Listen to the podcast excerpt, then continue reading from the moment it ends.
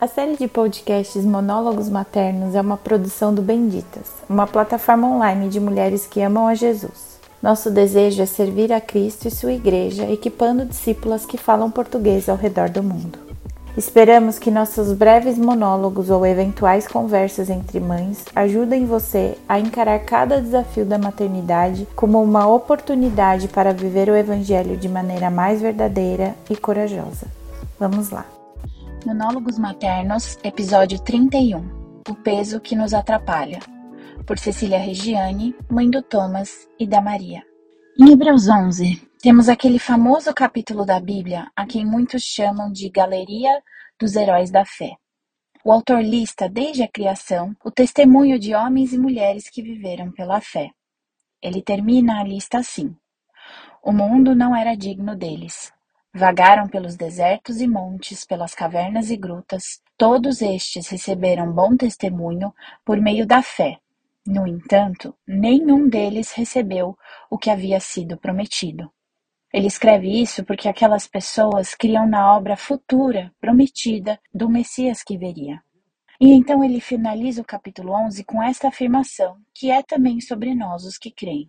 Deus havia planejado algo melhor para nós, para que conosco fossem eles aperfeiçoados. O melhor planejado por Deus é Jesus. E em todo o livro de Hebreus, Cristo é anunciado e elevado acima dos anjos, acima de Moisés, Arão e outros sacerdotes, dos sacrifícios dos animais, do templo e da própria lei. No capítulo seguinte, ele conclui este raciocínio dizendo: Portanto, também nós, uma vez que estamos rodeados por tão grande nuvem de testemunhas, livremo-nos de tudo que nos atrapalha e do pecado que nos envolve. E corramos com perseverança a corrida que nos é proposta, tendo os olhos fitos em Jesus, Autor e Consumador da nossa fé. Ele, pela alegria que lhe fora proposta, suportou a cruz, desprezando a vergonha e assentou-se à direita do trono de Deus. Pensem bem naquele que suportou tal oposição dos pecadores contra si mesmo, para que vocês não se cansem nem se desanimem. Hebreus 12, de 1 a 3. As palavras do autor para que nos livremos de tudo que nos atrapalha, além do pecado, sempre me chamam a atenção. Além do pecado, também tem um peso, tem um embaraço, como dizem outras versões. Em seu comentário sobre esses versos, o pastor Matthew Henry escreveu que o peso que nos atrapalha são as nossas afeições e preocupações desordenadas com o corpo, a vida e o mundo presentes. O cuidado desordenado pela vida presente ou afeição por ela é um peso morto sobre a alma, ele escreve, que a puxa para baixo quando ela deveria subir e a puxa para trás quando deveria avançar. Torna o dever e as dificuldades ainda mais difíceis e pesados do que deveriam. Em minha caminhada cristã e hoje em dia como mãe, percebo quão facilmente sou encantada com o peso das afeições e preocupações desordenadas. Como um canto de sereia, sou atraída por ansiedades daquilo que não posso controlar, por sentimentos desordenados que me distraem dos pecados que realmente preciso combater. A maior parte dos pesos que me atrapalham são pesos escolhidos, por maus hábitos, maus conselhos e principalmente pela falta de leitura da palavra e tempo de comunhão com Deus em oração e com os irmãos. Não é que não devemos ter cuidados ou que é possível viver sem preocupação, mas que eles estão desorganizados em nossos corações, de maneira que não temos mais os olhos fitos em Jesus quando lidamos com eles. Nossos olhos estão, pelo contrário, presentes naquilo que falta, naquilo que sobra, naquilo que não controlo e naquilo que desejo terceirizar. O conselho em Hebreus nos ajuda a recalibrar as afeições, a organizar as preocupações.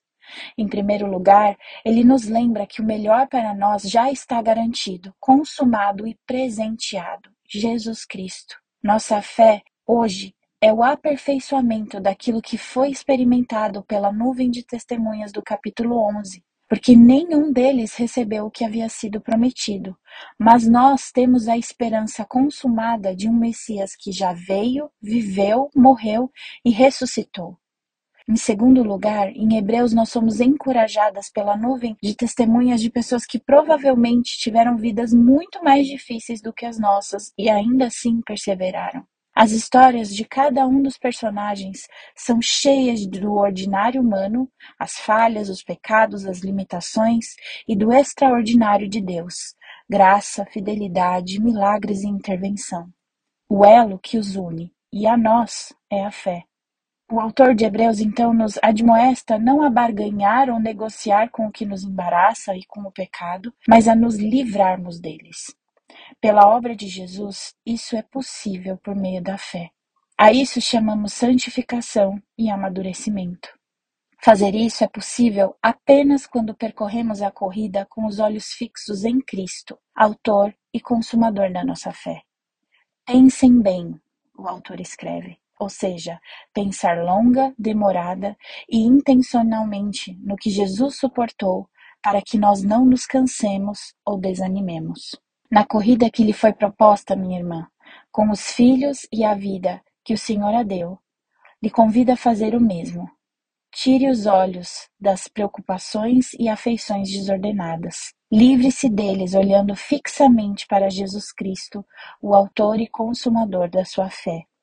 E pense bem naquilo que ele suportou, para que você não canse e não desanime.